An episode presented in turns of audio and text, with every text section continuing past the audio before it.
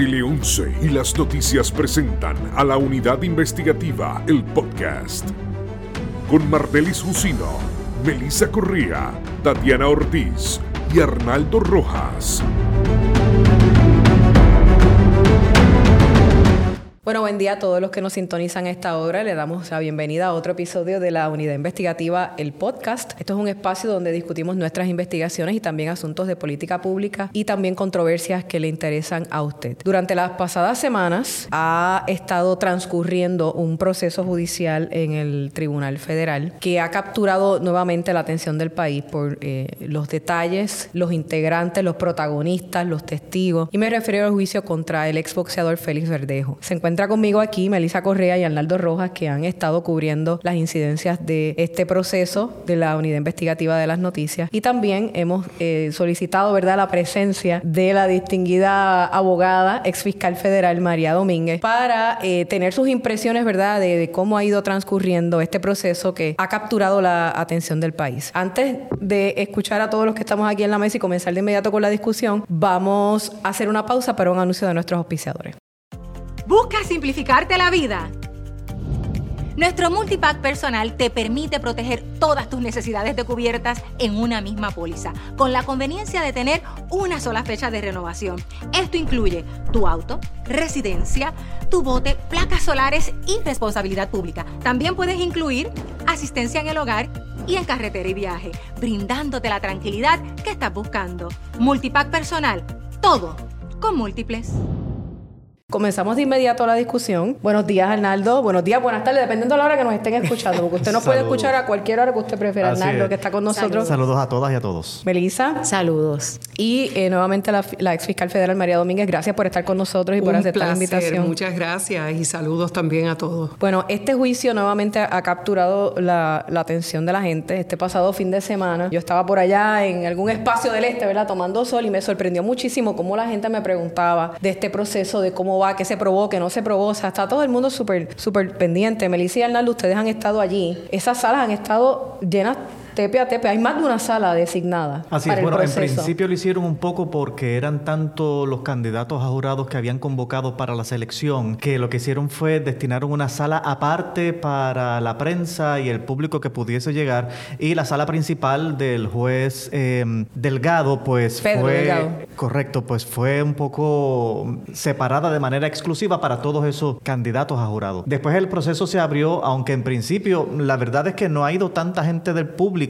sin embargo, han ido familiares. Eh, con el pasar de los días, y yo creo que ya se corrió la voz de que sí, en efecto, el público puede asistir, fue cuando fue un poco incrementando Sí. la asistencia de el la gente. pasado viernes yo noté la diferencia que había mucho más público. Y eso que yo comencé en el tercer día del juicio y he notado que sí, que ya he ido yendo más personas a observar. Yo creo que en principio estaba un poco la duda de si se permitía eh, la sala abierta al público general. Y yo creo que quizá por eso es que no habían llegado, porque Sí. realmente en la calle todo el mundo habla del caso de Verdejo. Eh, Sí. Ustedes que han estado allí, eh, no sé, yo, de- yo que lo veo desde afuera, he notado que ha sido un proceso eh, incluso difícil y drenante desde la perspectiva individual, y yo sé que a usted no le gusta hablar mucho de esto, pero por los detalles que se discuten ahí. O sea, los periodistas también somos seres humanos, somos gente de carne y hueso. Y ha sido un proceso, ha sido un proceso difícil eh, en términos periodísticos, Arnaldo y Melissa. Bueno, como he dicho en, en otros foros, yo llevo veintipico de años cubriendo juicios y he visto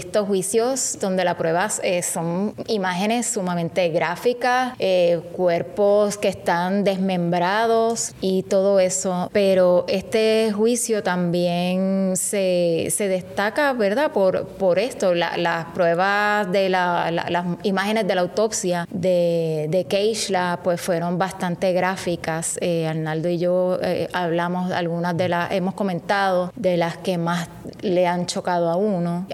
Sido, por lo menos en- eh, para mí, han sido como tres o cuatro imágenes que han sido como que perturbadoras. En mi situación personal, más allá de las imágenes y los testimonios que han cursado en corte, porque ya un poco habiendo conocido la naturaleza del crimen, ya uno iba con una mente hecha de lo que se podía apreciar Uno y podía un ver. y poco se iba a anticipar que iba a desfilar. ser algo fuerte. Sí, un poco eh, para mí, desde mi punto de vista, lo más drenante para mí ha sido esa responsabilidad que siento de, primero, trabajo en televisión, en televisión cada minuto cuenta, es bastante exigente, tenemos que hacer informes a las 12, a las 4, a las 5 de la tarde, y entonces un poco también esa preocupación que tengo de apegarme estrictamente a lo que ocurrió en el tribunal. A veces es bien eh, complejo porque es mucho lo que se discute, es en vivo, uno tiene que tomar las notas súper rápido. Hemos, eh, y lo debo decir así, hemos conformado un grupo entre los demás periodistas de los diferentes medios en los que colaboramos, porque en ocasiones cuando estamos nosotros tratando de construir la cita directa del testigo, se nos quedan eh, datos de por medio y entonces consultamos con otros compañeros y así hemos podido construir todo ¿verdad? Las notas de cada quien, cada, obviamente cada cual tomando en consideración cuál es la pertinencia que cada quien le quiere dar a los testimonios, pero la reconstrucción de los datos que circulan en el tribunal, pues todo eso es, un proceso de verdad difícil, trenante, y entonces a eso se le añade la cuestión de la psiquis humana, ¿verdad? Porque uno también es humano, como bien han dicho, y cuando uno ve esas imágenes tan gráficas y, testimonios, porque obviamente no nos podemos separar de que, de que son personas, allí estuvo, eh, entre otras, testificando la mamá y uno ve el sufrimiento, testificando a la hermana, uno ve el sufrimiento y entonces son cosas que... Y es difícil porque el norte de uno ser lo más objetivo posible, pero, pero uno, uno es humano. Qué bueno que, que, traes ese punto porque yo los, los, conozco hace muchos años a ambos y sé que son bien rigurosos con la información que llevan. Tenemos aquí al ex fiscal federal María Domínguez, he escuchado, ¿verdad? Yo como abogada, muchos compañeros que a veces cuando se cubren eh, los, tribunales, pues a lo mejor no se sienten conformes con lo que sale en los medios de comunicación porque no necesariamente tiene apego a lo que pasa en el tribunal. Y entonces acá tenemos otra perspectiva de, la preocupación genuina de ustedes de que, de que el público se lleve realmente lo que pasó allí. Claro, el Tribunal Federal, distinto del estatal, los procesos no, no se transmiten. Y siempre Melissa me ha dicho que no veremos el día, probablemente no estemos vivos cuando eso, si es que ocurra. Así que pues es bien importante pues llevarles información. Eh, a pesar de que quería comenzar con, quizás con un esquema de quién es quién aquí, Melissa trajo un punto que no quiero dejar pasar y es que hablaste de imágenes gráficas. Y eso puede tener un efecto legal. Por eso rápido miré a, la licenciada. ¿Por qué? No, no quiero ya entrar en eso, me gustaría que lo explicara. Esas imágenes gráficas, si son demasiado gráficas, ¿qué efectos puede tener o cómo la defensa puede utilizar eso? Bueno, sabemos que los jurados son seres humanos como nosotros, ¿verdad? Y esas imágenes definitivamente tienen un impacto más allá de, la pertinencia legal, un impacto emocional, eh, sentimental en los jurados. Eh, la ley hace un balance. Eh, la evidencia, toda evidencia que se presenta tiene que ser pertinente, pero también el valor probatorio que tiene esa evidencia tiene que ser mayor al efecto perjudicial que pueda tener. Quiere decir que el gobierno no puede desfilar una prueba solo para empañar al, al, acusado, para perjudicarlo con el jurado, etc. Eh, en este caso, estoy segura que hay fotos que no permitieron, ¿verdad? Pero eh, también tiene un valor probatorio que el jurado que hay fotos que pudieron ser más gráficas que lo que Arnaldo y Melissa nos describen aquí. Sin duda.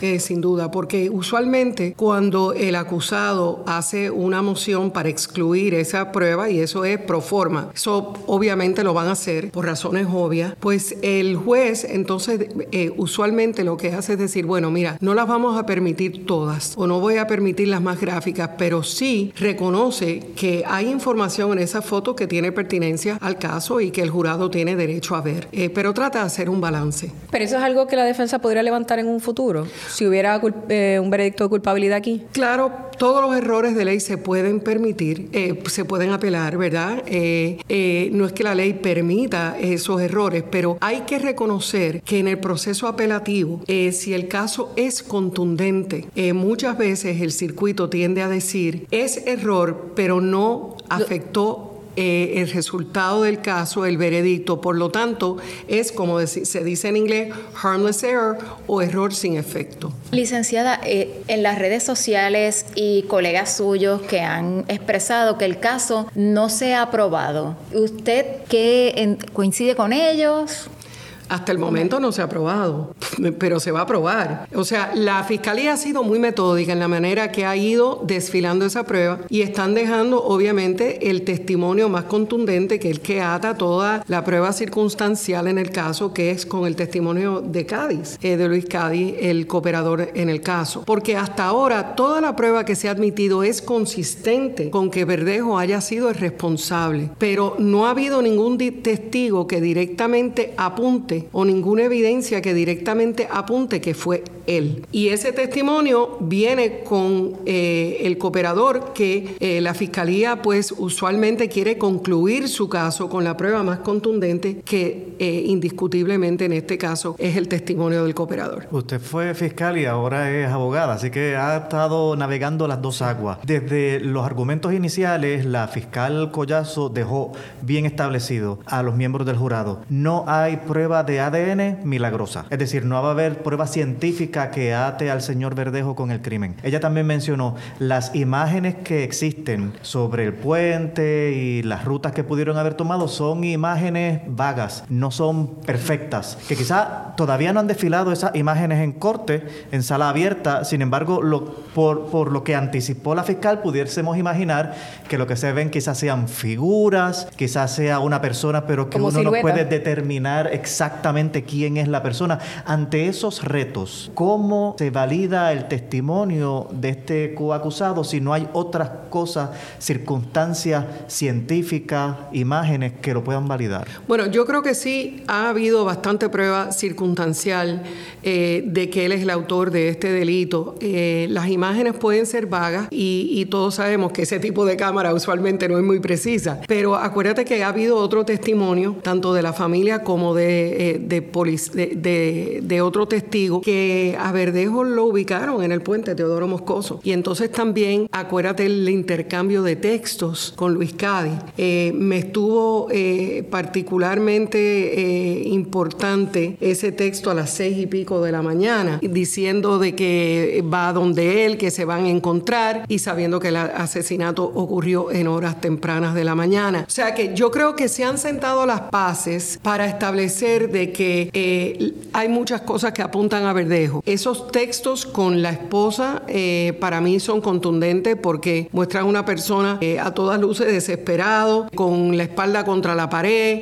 el ultimátum que le dieron, el testimonio con Amanda creo que no tiene que ver directamente con el caso, pero igual creo que no lo ayuda a él para nada. Está la motivación. Sin embargo, hay, hay colegas abogados que han planteado, por ejemplo, ese día que, bueno, fue varios días, desfilaron testimonios de distintas eh, mujeres. Eh, ah, pues aquí lo que se probó es que él es un mal hombre, que es un agresor, pero no se prueba que es un asesino. Pero quizás hay que verlo como un todo, ¿no? Bueno, definitivamente no se ha probado que él ha matado nunca. Pero eh, en términos de Amanda, la manera en que él manejó ese tema del aborto con ella es algo pues que el jurado va a hacer similitudes, ¿verdad? Ahí con, con, el caso de Keishla. Pero como te dije anteriormente y repito, hasta que Luis Cádiz no se siente, no hay una prueba que ate todo eso. Y ciertamente no se ha probado que él es el autor hasta que Cádiz testifique y hay que ver cómo testifica, la credibilidad que tiene, cómo él maneja el contrainterrogatorio de la defensa y si eh, es una persona eh, que el jurado le va a dar credibilidad, porque el jurado es que determina a quién le cree y a quién no. O sea, que va a depender de cómo él pueda testificar. Va, va a depender, entiendo que él tiene ciertas limitaciones, va a depender cómo él testifica, cómo lo ve el jurado, cómo aprecian su credibilidad, todas esas cosas, porque me llama la atención lo que dice de las limitaciones, porque una fuente me dijo que él no era muy bueno testificando. Sí, e, eso he escuchado y, también acuérdate. No sé si que hay un asunto cognitivo en el caballero, etcétera, no lo sé. Acuérdate también que el jurado no solo escucha, pero está observando su demeanor, su gesto, eh, su, su cara, ¿verdad? Su rostro, todo eso lo va a estar mirando cuidadosamente y todos sabemos, ¿verdad? En la vida cómo uno determina credibilidad es más o menos lo mismo en sala, eh, a diferencia de que en sala pues obviamente hay otra evidencia que el jurado tiene que, que irvanar y ver si es consistente con el testimonio de Cádiz. Es por eso que quizás no lo hayan sentado en esta parte, hasta esta parte del proceso, porque alguna gente en la calle me ha detenido y me han dicho, ¿por qué no acaban de sentar al llamado testigo estrella, el coacusado y el que ya hizo alegación de culpabilidad? Bueno, la estrategia de la fiscalía la sabe la fiscalía, nosotros aquí podemos especular. Yo sí te puedo decir desde la óptica de mi experiencia como fiscal por 25 años, de que uno usualmente en estrategia, y Melissa que ha cubierto tantos juicios tiene que saberlo, que la fiscalía trata de empezar con contundencia y cerrar el caso con contundencia. Es la última evidencia que va a estar más fresca en la mente de ese jurado cuando se retiren a deliberar. Eh, por lo tanto, yo entiendo que responde a una estrategia de la fiscalía de concluir ese caso con el testigo más, más importante. Usted que tiene toda esta experiencia como fiscal federal, me habla de la credibilidad de este testigo de Luis Cádiz. ¿Cómo la fiscalía o cómo fiscal prepare ese testigo porque es un, una persona que es un criminal. Esta persona entiendo que ha, ha cometido otro tipo de delitos graves anteriormente. Entonces, ¿cómo uno trabaja e, esa ese testigo que es tan clave, que es tan importante de cara al jurado? Porque uno quiere que, sea creíble. ¿Cómo, cómo, cómo, ¿Cómo se le da la vuelta a eso? Bueno, pues mira, lo primero es que él no es ninguna monjita de la caridad y sabemos eso. Y no lo pueden presentar así porque es una persona del bajo mundo, una persona que estuvo eh, involucrada por su propia admisión, ¿verdad? En un, en, un evento eh, espeluznante, una cosa que, que, de verdad que uno se pregunta cómo la familia de Keishla ha podido soportar todos estos días de, una prueba tan gráfica y tan, tan, tan, cruda, ¿verdad? Y, y, él estuvo envuelto en eso, él lo ha admitido, no, no, no podemos, la fiscalía no puede protegerlo de eso y no debe, ¿verdad? Lo que sí entiendo que tienen que ensayarlo muy bien y con, con eso no te digo que le sugieran lo que tiene que testificar, siempre se le dice al testigo que tiene que testificar conforme a la verdad, pero sí tienen que ensayarlo en términos de, de él entienda las preguntas que se la van a hacer, en el orden que se lo va a hacer, etcétera. Le van a decir, escucha bien la pregunta, responde lo que te estamos preguntando. Y también una parte muy importante aquí es la impugnación que le va a hacer, tratar de hacer la defensa Cuando usted dice ensayarlo, para que los legos, la gente que no, no ha cubierto, que no son abogados, usted está hablando de que esta persona lo citan a la fiscalía o al sitio X, se sientan y yo le voy a hacer las preguntas. Muchas veces. Piensa que estamos en el juicio, te voy a hacer. Muchas veces. Te voy a hacer las preguntas y te voy a hacer un contra también para ver Primero cómo, le hacen tú lo el directo y lo ensayan y lo practican. Eh, y después le hacen un contrainterrogatorio y obviamente el objetivo de ese contrainterrogatorio de ensayo es que sea más contundente, eh, más exigente que el que va a hacer la defensa, para que el testigo esté preparado, que no se intimide el testigo, etcétera. Claro está, todo eso es en teoría, pero va a ser uno o dos días difíciles para Cádiz. Dos días. Usted anticipa que pueden estar dos días con él. Puede ser. Y todo depende, ¿verdad?, del contrainterrogatorio. Eh, y después la, la, la fiscalía hace un redirecto, donde trata de enderezar algunas cosas que pueden haberse desvirtuado en el contrainterrogatorio. Usualmente los testigos estrellas son los que más tiempo están testificando durante los juicios. primero por parte de la fiscalía y luego pues por la defensa cuando lo va a contrainterrogar. He visto a veces testigos estrellas que están como tres días testificando.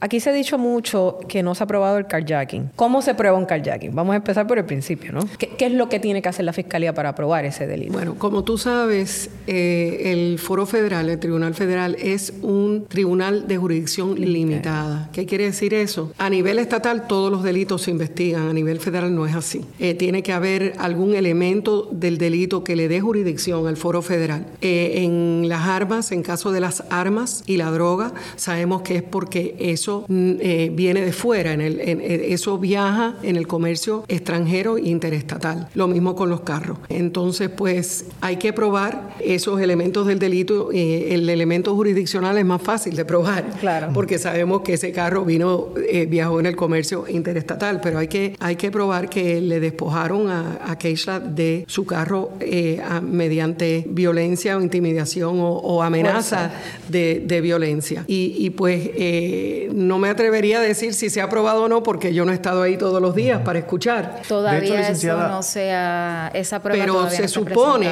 yo diría, eh, eh, ¿Es solo que se le quitó mediante fuerza o que se desplazó también, se desplazaron con la joven? No, que se le quitó el carro. Mediante fuerza, mediante fuerza, intimidación, y violencia. Yo diría que Cádiz, que estuvo ahí, que presenció, es la persona que va a suplir ese elemento. Porque eso, no hay más nadie que lo pueda suplir, salvo los tres que estuvieron presentes. Claro. Eh, alegadamente Verdejo, Cádiz y Keisla. O sea que no es una prueba que se puede, es fácil eh, demostrarla de manera circunstancial. Necesitamos un testigo presencial y de ahí de nuevo la importancia, del testimonio de Cádiz. Claro, y, yo recuerdo que en principio en las primeras instrucciones que dio el juez al jurado, cuando estaba precisamente delineando cada uno de los delitos por los, cuales se le estaba acusando, de los cargos, particularmente él mencionó que el que la joven haya eh, ingresado al automóvil de manera voluntaria no necesariamente descarta el delito del carjacking, porque no estaba solamente hablando de que ella haya entrado, sino que, bueno, como acaba usted de decir, que se lo quitaron de manera violenta.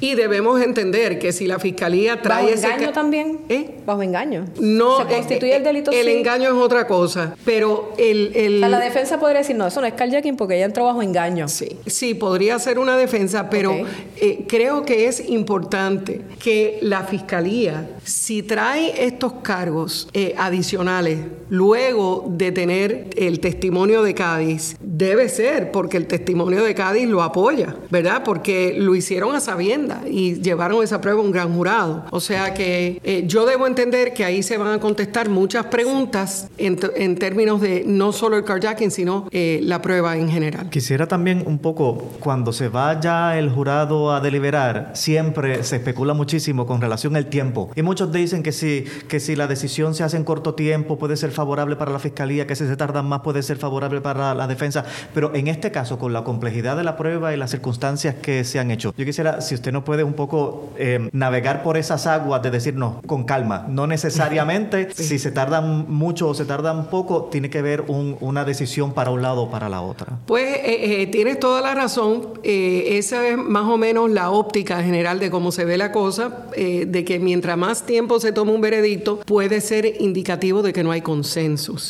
pero en un caso complejo, el jurado tiene el deber, en todos los casos, ¿verdad?, de evaluar la prueba. En un caso complejo, ese, ese proceso toma más tiempo. O sea que no necesariamente que se tarde un par de días un veredicto en este caso es indicativo de que no hay eh, consenso en, el jurado, sino que están eh, desempeñando su labor. Y, el verdict form tiene, tiene que ver, porque también he escuchado que de, de acuerdo a la hoja del veredicto, en el foro federal se hacen varias preguntas, pero eh, depende del caso, varias el preguntas. El verdict form va, va, a salir públicamente, eso se, se, se, radica en el expediente electrónico. Es un documento, el documento que va a seguir el jurado cuando determine, ¿verdad?, eh, su veredicto. Le van haciendo una serie de preguntas que van relacionadas a los cargos y ellos tienen que contestar en el afirmativo o negativo. Obviamente eso más o menos le va organizando el orden de, de, las preguntas que ellos tienen que contestar. Y, y, en un caso, en una acusación que tiene muchos cargos, pues el proceso más largo y el verdict form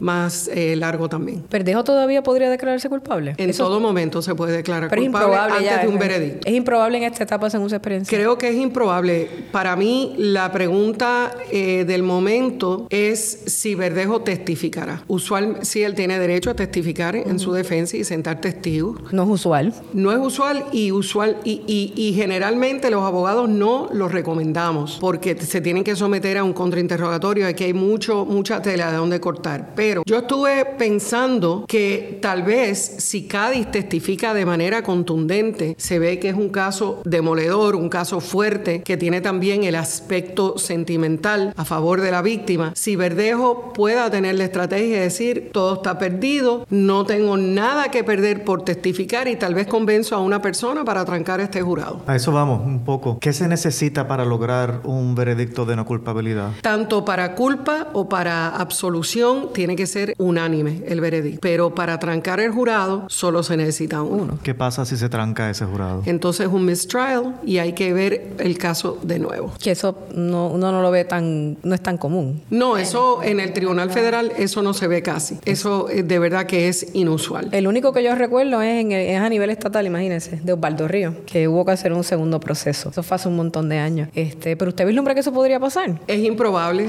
pero yo tratando de, de uno más o menos analizar la perspectiva de, de Verdejo, de que piense que no tiene nada que perder, porque eh, si, si sale culpable, se va preso de Pero por si vida. se hubiese declarado culpable antes, pudo haber negociado un acuerdo de 50 años, por ejemplo, que pasara los últimos 5 o 10 años de su vida, este, de su vejez. Mira, entiendo de que aquí, en este caso, la fiscalía no hizo oferta. La oferta fue quitar la pena de muerte de la mesa And that's it. y te declaras a vida. Y como ustedes saben, una sentencia vitalicia en el Tribunal Federal quiere decir que te mueres en la cárcel. No hay libertad bajo palabra por el resto de su vida natural. Exacto. Meli, yo quería preguntarte en el, en el, proceso también, porque para mí fue, ha sido interesante ver, notar que los miembros de este jurado son bastante activos, siempre están bien pendientes, sí. tomando mucha nota. Debo decirlo, en ocasiones he visto jurados casi soñolientos y todo, y en este proceso me parece que siempre han estado bien pendientes a, a, lo que ha desfilado. Súper despiertos, súper pendientes. El día que mostraron el bloque, que la fiscal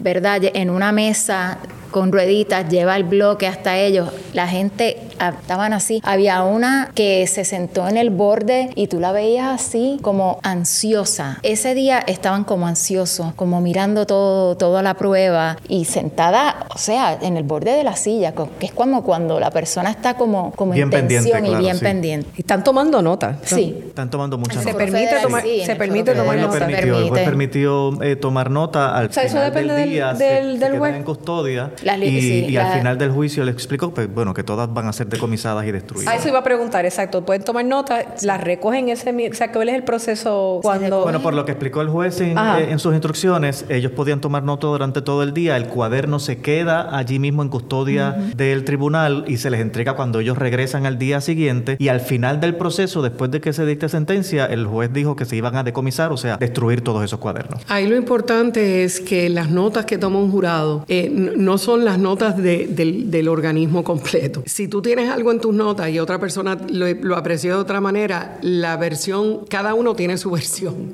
Eh, no es que uno actúa como, como taquígrafo para, para, para, para el, el es organismo. importante que lo aclare para los que nos están escuchando, que es, es para, supongo que lo hacen para refrescar la memoria, pero son las Al propio impresiones te- te- eh, jurado de que cada persona y, y claro, cada persona va a notar lo que él entienda que es importante, así que no van a ser, no van a ser iguales. Cuando ocurre este incidente y se arresta Verdejo, recuerdo que hubo mucha discusión sobre una potencial o posible teoría de la defensa que es el concussion. Él, él fue boxeador, eh, sin duda debe haber recibido golpes en la cabeza. Hubo un caso muy famoso en Estados Unidos de Aaron Hernández, que después se le- eh, hubo un documental que se le hace una autopsia y se prueba que en efecto el muchacho tenía una condición que le impedía aquí, aquilatar la peligrosidad o lo, o lo que estaba haciendo, entender que era, estar consciente de que estaba cometiendo delitos. Pero eso no es una teoría legal o una defensa aceptada en el Tribunal Federal. Bueno, mira, aquí habría que ver. eh, para poder argumentar eso, pues obviamente hay que la defensa tiene que sentar un sinnúmero de expertos, eh, tiene que probar eso y eso tiene que pasar lo que se llama el Dover Challenge, que es que tiene que, que tener una validez científica aceptada en la comunidad científica. Y de, de haber, eh, la defensa haber tenido la intención de, de- de entrar a ese tipo de... Tenía que haberlo dicho antes, Tiene ¿no? que haberlo eh, anunciado, eh, la, la- tiene que haber producido informes periciales de experto médico. Y eso se comparte en el descubrimiento de prueba y la fiscalía Entonces la fiscalía tiene claro. oportunidad de buscar De su propio experto. O sea que no creo que nada de eso, no he visto en el docket nada de eso.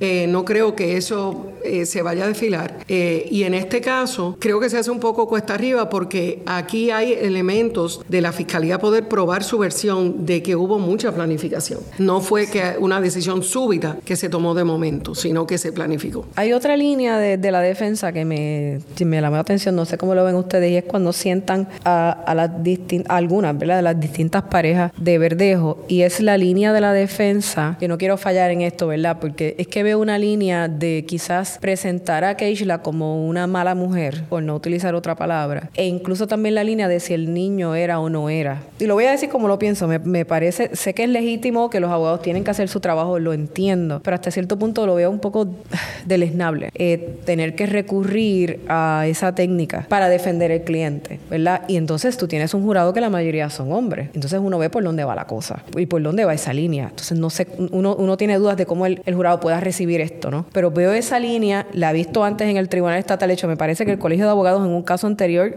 censuró a un compañero abogado por tener una línea similar con una con un interrogatorio a una, a una mujer. No sé cómo usted lo ve. Yo sé que esto es un tema un poco espinoso, pero eh, me llamó mucho eso la atención.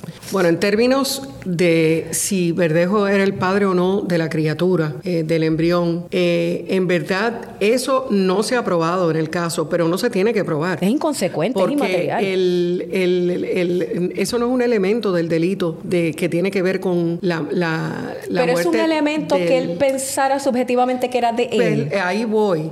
Primeramente que no es un elemento del delito. Puede tener inherencia en términos de la motivación de él para cometer el asesinato, pero si era o no era él el padre, si él tenía esa creencia, esa, eh, es- esa percepción de que el niño era de él, y obviamente a todas luces él estaba insistiendo muchísimo en la cuestión del aborto, lo que eh, sugiere de que él pensaba que era de él. Porque si hubiera sido de otro hombre, no, no le debería importar si se hace el aborto o no. O sea que eh, eso que quede claro. En términos del carácter de Verdejo, primero del acusado. Han habido también aquí, ha habido prueba que ha desfilado, que la gente dice, ah, eso es para probar que él es una mala persona, que él tiene un mal carácter para ciertas cosas, que es abusivo con las mujeres, etcétera. Mira, en los casos criminales, el carácter, el mal carácter, o el buen carácter de una persona no es pertinente. La fiscalía no puede abrir esa puerta. Ahora, si el acusado sienta testigos de reputación que tienden a establecer su buen carácter, ahí la fiscalía puede impugnar con todo, ¿verdad? La puerta hay un poco de par en par. Para Keishla también tienen que ser cosas que sean pertinentes al caso. Si ella tenía otras parejas, salvo que eso sea algo eh, eh, pertinente para la defensa, que se puede entrelazar para decir, como para restarle importancia a la relación de ella con Verdejo, etcétera, eh, podría ser, pero se supone que esa estrategia de ensuciar a, una víctima o hasta el acusado para eh, desacreditarlos en los ojos del jurado, eso no lo permite la ley. Bueno, no debería ser, pero el jurado es soberano. O sea, se supone que decidan por la evidencia que están viendo, pero uno no sabe qué pasa en ese cuarto. Entonces uno, por lo menos yo no he estado dentro de esa, la que lo ve de afuera, tú dices contra, pero yo sé que la mayoría son hombres. Entonces esta, esta línea de defensa es como, vamos, que era una mala persona y hasta cierto punto se lo merecía. Y eso me parece horrible, me parece terrible. Pero te digo lo que es la ley porque eso va a circunscribir lo que los abogados de Verdejo pueden decir en la clausura del caso, lo que le puedan sugerir ese jurado. Pero mira, yo creo que eso también va a ir a las instrucciones del jurado para porque se, porque cuando termina todo esto los, los jurados le dan unas instrucciones. La, la, fiscalía puede pedir alguna instrucción sobre eso, pero ellos no van a poder argumentar que ella era una mala mujer, que mereció morirse así. Y, y si lo hacen, creo que es, eh, eh, sería contrario a ley, pero también podría ofender. Yo pensaría que no lo van a hacer, pero en la línea de preguntas, yo no, yo no sé cómo, Podría ofender ese jurado, porque mira, yo creo que ahí todo el mundo tiene que estar claro que nadie merece morir así. Claro. Nadie. No hay justificación para eso y ciertamente no hay justificación legal, pero moral tampoco. Claro, claro. Yo no sé cómo, cómo ustedes lo vieron cuando vieron esa línea de preguntas. Sí, un poco, un poco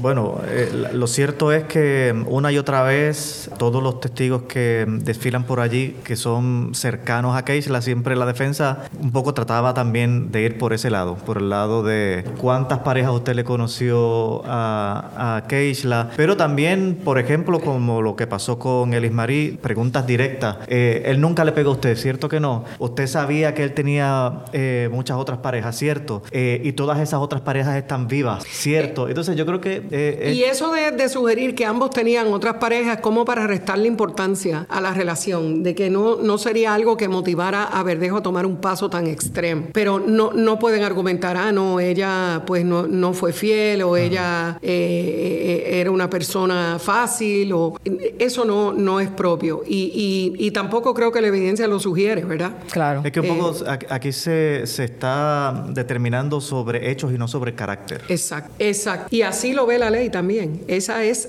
eh, la ley, claro está. Eh, el acusado podría sentar testigos de reputación y todavía es posible que lo haga, porque eso es en su turno, que, que eh, hablen favorablemente. Y eso no lo vamos a saber hasta que la fiscalía termine. Relaciona, exacto, relacionado a aspectos pertinentes de su carácter. Si es una persona veraz, ¿verdad? Una persona que dice la verdad, una persona que vive conforme a la ley, si es una persona pacífica. Esas son cosas que son pertinentes y él podría eh, desfilar testimonio, pero si lo hace, si la fiscalía tiene paños sucios de él por ahí, que no han desfilado porque la ley no lo permite, ahí podrían confrontar esos testigos bueno, un poco ya trajeron porque trajeron el aspecto de que vendía drogas, ¿no? Ah, correcto, con Ricardo, el hermano del cuaco. Mucha gente se pregunta y dice, pero ¿y qué esto tiene que ver? Eso no tiene que ver. ¿Qué tiene que ver esto con lo que...? Eso no tiene que ver, pero creo de nuevo que cuando Cádiz testifique se va a ver la pertinencia de eso porque puede tener una pertinencia más allá de que él se involucró en la venta de drogas. Eso está... Eso, eso, Durante la pandemia, que eso fue bastante sorprendente para, yo diría que para todos los que estuvimos allí eh, cuando salió ese dato, que yo nunca había escuchado. Pero puede ser que eso también lleve a otros lazos entre ellos. Eh, tendremos que ver cuando testifique Luis. Con eso del narcotráfico, Melissa, me, me, gustaría como discutir quién es quién. Feldejo entiendo que no está casado. Él le llamaba a su, mi, sufrida esposa. Mi sufrida esposa. Para que entiendan lo, ¿verdad? los que nos están escuchando, en su teléfono, ¿verdad? Cuando uno tiene los contactos, en vez de aparecer el nombre de Elise Marie, él le tenía como nombre mi sufrida esposa. ¿Y ella quién es? O sea, ella era la pareja de Verdejo. Elise, pero- la, la pareja de Verdejo, la madre de su hija. Y vivían juntos, sin embargo, pues no estaban legalmente Legal- casados. ajá, pero es lo que ha desfilado allí. Pero por lo que se ha, de- ha visto allí, es como que esa era la esposa, él la consideraba su esposa. Y así la presentaba ante otros Como la amigos, pareja según lo que oficial. han planteado allí también. Y entonces ellos se crían en un residencial, en Manuela Pérez. En Manuela Pérez. Se conocen de niños. Todos. Incluso Elise había sido, era amiga de Berelis y Keishla, porque de niñas, ella lo, así mismo lo testificó. Se conocen de residencial Se conocen de Pérez. niña y que se quedó en casa de Keila, como dice Keila es la mamá de Keishla, y se quedaba a pernoctar allí y, y compartían cuando niños. Y sea el esposo de Berelis, a su vez, también de alguna manera lejana estaba emparentado porque la mamá de ambos, la mamá del esposo de Berelis, la hermana de Keisla, y la mamá de Verdejo eran cuñadas. Y en alguna ocasión, en el testimonio, que ahora se me pasa el nombre del esposo de Berelis, ellos dicen que incluso llegaron a, a- a dormir bajo el mismo techo en algunas instancias y que sus mamás les decían que eran primos y por eso ellos se consideraban este, primos, amigos y en alguna ocasión él le dijo hermano. O sea, toda esta gente se conocen desde niños. Entonces, ¿quién es, quién es el papá de Elis? Miguel eh, Santi- eh, Santiago Lais. Santiago Lais. Él ahora mismo está acusado por un gran jurado, espera por un juicio, por narcotráfico, por ser uno, el segundo en mando en una organización de narcotraficantes de Manuela Pérez. Él ya había tenido un caso anterior federal donde se había declarado culpable por poseer armas de fuego porque ya él había tenido una convicción estatal y los y pasa al foro federal por tener ese arma de fuego. A los par de meses de que se declaró culpable, entonces es acusado por un gran jurado pues por pertenecer a esa organización de narcotraficantes en Manuela Pérez. Es que hay una respuesta dentro del directo que le hacen a Elis, que tú me estabas comentando antes de comenzar a grabar el podcast, que le preguntan por su papá. Eh, sí, Y me llama mucho la atención porque- a, a los Cádiz Martínez Y es que ella dice, que no, ella dijo que no. porque fíjate, ella, Keishle estaba embarazada. El papá de, de Elis lo sabía. Bueno, se enteraron. Es uno, de los líderes de una organización criminal. O sea, voy, voy porque tiene que haberse investigado si hubo relación o motivo. Motivo pudo haber tenido este caballero. Bueno, O sea, que es interesante porque toda esta gente se conocen, esta, esta persona tiene una posición que, vamos, no seamos ingenuos aquí en el bajo mundo, si eso llega a pasar, pues que todo el mundo va a pensar que va a pasar con Verdejo. Entonces, pues, obviamente él no está Sí. acusado, él está acusado de otras cosas, Sí. pero, pero ese, esa, esa- esas líneas, esas entrelíneas de ella me llamaron mucho la atención. sí, eh, se le preguntó eso a ella, ¿verdad? En, en- en sala y siempre estuvo el rumor desde un principio que cuando ocurrió el crimen, que el papá decían que estaba, estuvo involucrado, el, el, el suegro de Verdejo que había estado involucrado en el, el crimen, pero hasta el momento no se ha presentado prueba ni fue acusado. por Bueno, lo cierto es que caso. durante el testimonio de algunos de los especialistas que lograron sustraer mensajes del teléfono de Verdejo, lo que sí desfiló en sala fueron unos mensajes que eh, unos días antes de la desaparición de Keisla, el señor eh, Santiago Lais le envió a Verdejo diciéndole algo como así, no es una cita directa porque no las tengo todas embotelladas en la cabeza, pero era algo como, eh, sabes que nunca me he metido en su relación, pero Sí. si no la quieres perder, cuida la lucha por lo que quieres, te lo digo yo, que perdí el amor de mi vida. Que perdió la mejor idea por algo así. Eh, Sí, era, sí, sí. era un mensaje, El ese era como el resumen de ese mensaje. Sin embargo, no surgieron mensajes eh, amenazantes de ten cuidado, haz esto o haz lo otro. Y, y en la sala, pues obviamente también. Es que hay han que conocer al caballero mensajes de para no texto que entender él porque borró. los que- mensajes de texto no tienen inflexiones de voz ni nada, tú sabes, yo no sé. Mm, Sí, pero, Pero pero, no hubo- eh, eh, no, no, los, esos No había una de amenaza texto, directa. No había No, nada, ciertamente. nada, nada. Ni amenaza directa ni sugerencia de haz esto a Ajá, cambio de lo otro. exacto. Que es lo que en la calle un poco se hablaba, ¿no? Que era como que él le había dicho a Verdejo, si tú quieres seguir con mi niña, Bueno, porque que por así". lo que no infieren la manera en que operan estas organizaciones violentas de narcotráfico, ¿no?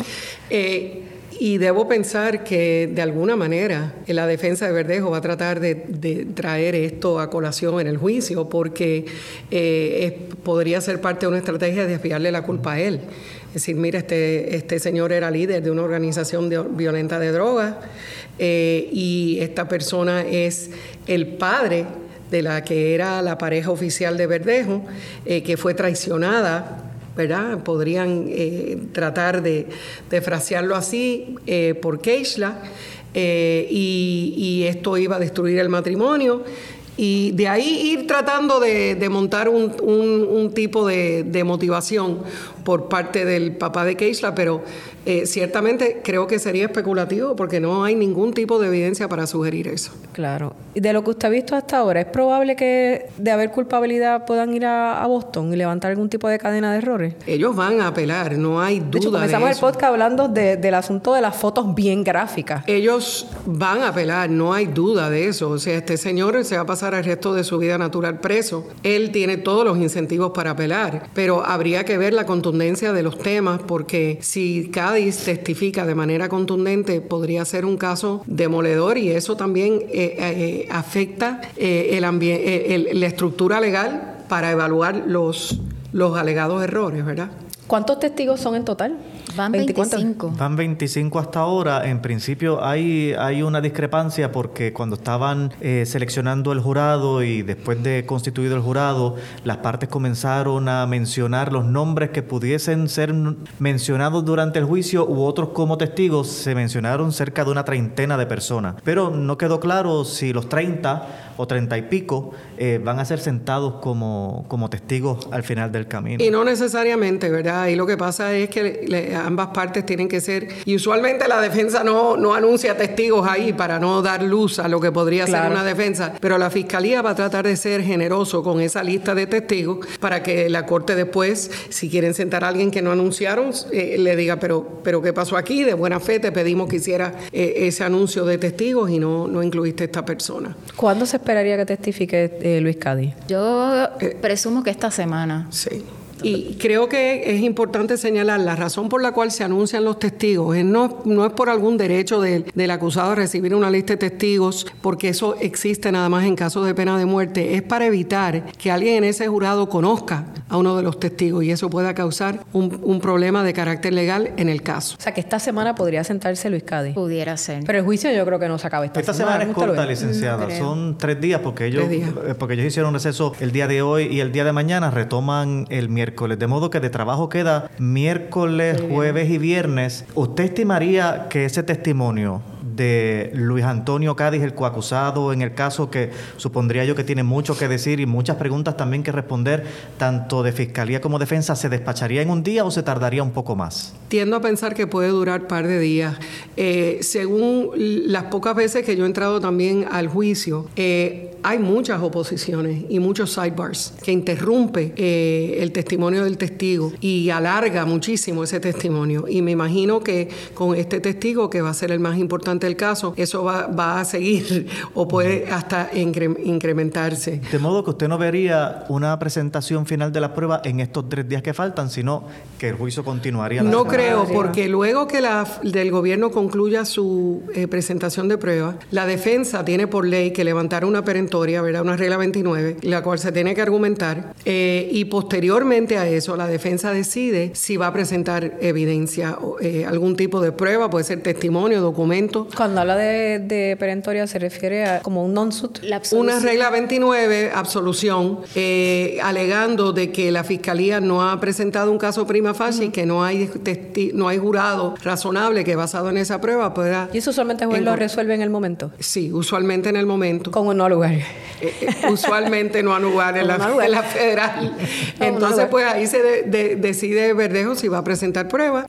si no va a presentar prueba, pues entonces se procede a lo que es discusión de los de las instrucciones al jurado, de, del verdict form, ¿verdad? ¿Y usted prevé instrucciones bastante largas en este caso? Sí, van a ser largas. Para que la gente entienda. Esto no es una cosa que le dan instrucciones en 10 o 15 minutos a la gente, lo que nos Eso se tarda como una hora o más, eh, porque aquí hay muchos delitos, entonces tienen que haber instrucciones sobre cada uno de los delitos. Más o menos para que la gente, porque la gente se explique, ¿qué instrucciones? ¿Qué es lo que le dicen? los elementos del delito, eh, lo que es prueba más allá de dudas razonables, lo que es la determinación de credibilidad, eh, un sinnúmero de, de, instrucciones. Hay algunas que son básicas y hay otras que son novedosas dependiendo del caso. Son guías de cómo el jurado tiene que hacer su trabajo y aquilatar la prueba. Exactamente. Eh, y acuérdate que aquí no tenemos abogados, o sea, eh, son personas laicas que hay que instruirlas en el proceso. Y entonces después que se haga eso, pues entonces hay algunos jueces que le dan las instrucciones al jurado antes de clausura y otros que lo dan después, pero entonces se procedería a la clausura del caso. Que son argumentos finales. Son argumentos finales que primero va el fiscal, después la defensa y después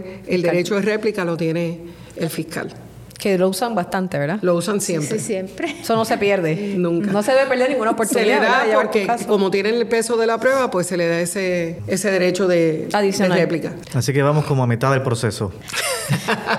bueno, estamos un poquito más avanzados, pero, pero falta todavía porque con la, con la conclusión de la presentación de la prueba no concluye el caso. Tiene otros aspectos de procedimiento. Eh, vamos a estar bien pendientes. No sé si te les queda alguna pregunta. Ha estado bien interesante esta discusión. Hay que estar, está pegado, está bien pendiente de, este proceso eh, y, cómo pueda concluir. Uno pensaría que va a haber un veredicto de culpabilidad, pero hay sorpresas siempre, ¿verdad? Uno nunca sabe. La verdad que la mente, la mentalidad de los jurados uno no, no, no sabe. Yo he tenido la oportunidad de entrevistar jurados después de un juicio han sido de alto perfil y las respuestas que te dan de ciertas cosas tú te quedas como en serio, o sea, y a veces tú ves un jurado que te está, te está asintiendo con la cabeza o que tú sientas que está a favor tuyo y, y después no. Y después no. Y en ese sentido el jurado es soberano, ¿no? En lo que decida. Eso es así. Es muy Son los que determinan credibilidad. Eh, ah, eh, obviamente el veredicto tiene que estar apoyado por la prueba y pueden haber apelaciones basadas en la insuficiencia de la prueba, pero son los que determinan credibilidad. ¿A quién le van a creer y qué le van a creer? Y nada, no se puede, yo creo que olvidar uno de, que son gente como usted y yo, o sea, como que nos está escuchando, porque la licenciada es una experta en el tema, Mardelis es abogada de profesión también, eh, Marisa tiene muchos años la cobertura de juicio, pero los que están viendo ese juicio, quizás es su primera vez, su primer juicio, uno no sabe. Una profesión cualquiera, pueden ser maestros, pueden ser plomeros, pueden ser eh, ingenieros. policías, ingenieros, de modo que de derecho saben poco. Entonces, uno, no, uno no puede olvidarse de eso, que son gente común y corriente evaluando la veracidad de una prueba que pudiese ser avasallante en algunos casos, porque lo cierto es que es testigo tras testigo y versión tras versión y prueba sobre prueba. Y, puede ser, si para uno como profesional de la comunicación es, retante y engorroso en algunos momentos, imagínate para ellos que es sobre ellos que está la responsabilidad del futuro de la vida de esa persona. Eso es así. Una responsabilidad enorme. Es el sistema que tenemos, te juzgas tus pares te juzgas tus propios ciudadanos, tu, tu, tu, gente de tu propio país. Ese es nuestro sistema. Y aquí hay una polémica en el Tribunal Federal, como sabe Melissa, hay muchas, eh, muchos abogados que han tratado de impugnar ese sistema de, selección de jurado en la federal, porque la realidad es que eh, eh, eh, no, no aparenta ser representativo de la comunidad de la que viene Verdejo, ni la que vienen muchos acusados por el, requisito del el idioma, del inglés, que tienen de ser jurados mucho más federalizados, que son personas que están más identificados con el, el, foro federal, personas familiares que vienen de, de trabajo con el gobierno federal o militares, etcétera, y tiende a ser un jurado más conservador. Y eso es, un aspecto, Y más escolarizado en el sentido de que en un país como este necesariamente tienes que tener una buena educación para saber inglés. No sé si ese argumento lo levantará la defensa de Verdejo, pero sabemos que hay uno que probablemente van a levantar porque ya lo hicieron, que es el asunto de que ellos no querían el, el venio que se viera aquí. Pero el estándar legal para, para lograr eh, mover ese caso para autodistrita es... Que usted, usted que lleva tantos años. Bien difícil. Hay, hay un solo proceso que usted recuerde que haya algún, algún abogado de defensa que haya logrado convencer a este tribunal acá de moverlo y verlo en Florida o en otro sitio? ¿Eso ha pasado alguna vez? En los últimos 30 años que yo he estado postulando aquí, no lo he visto. Sí, a nivel estatal. Sí pasó con el caso de Casella. Ah. Casella. Ah, con, con, el caso de Casella, que el, el, tribunal se expresó de que debió haber, pero... Ah, bueno. Ya, a nivel estatal. pero, después de ya que se vio el juicio federal. Porque Casella tuvo un juicio federal y un juicio estatal. Oh, pero, pero pero eh, eh, en ningún caso que yo he manejado como abogada de defensa ni como fiscal que ha intentado la defensa de, mover ese caso fuera de la jurisdicción no han tenido éxito. es sumamente exigente. Yo le he preguntado a jueces federales y me, dicen que, hasta el momento no hay precedente precedente. Es interesante. Bueno, gracias por haber estado con nosotros. Pues sé que es una persona sumamente ocupada, así que gracias por compartir, ¿verdad? Todo ese caudal de experiencia que usted tiene sobre un proceso que ha capturado, ¿verdad? Y seguirá eh, llamando la atención del público. Melissa y Arnaldo estarán allí en la primera línea eh, cubriendo este proceso. Los felicito porque han hecho un extraordinario trabajo ambos en, en este proceso y el reto, ¿verdad? Yo también que he cubierto juicios, sé que es un reto brutal y enorme.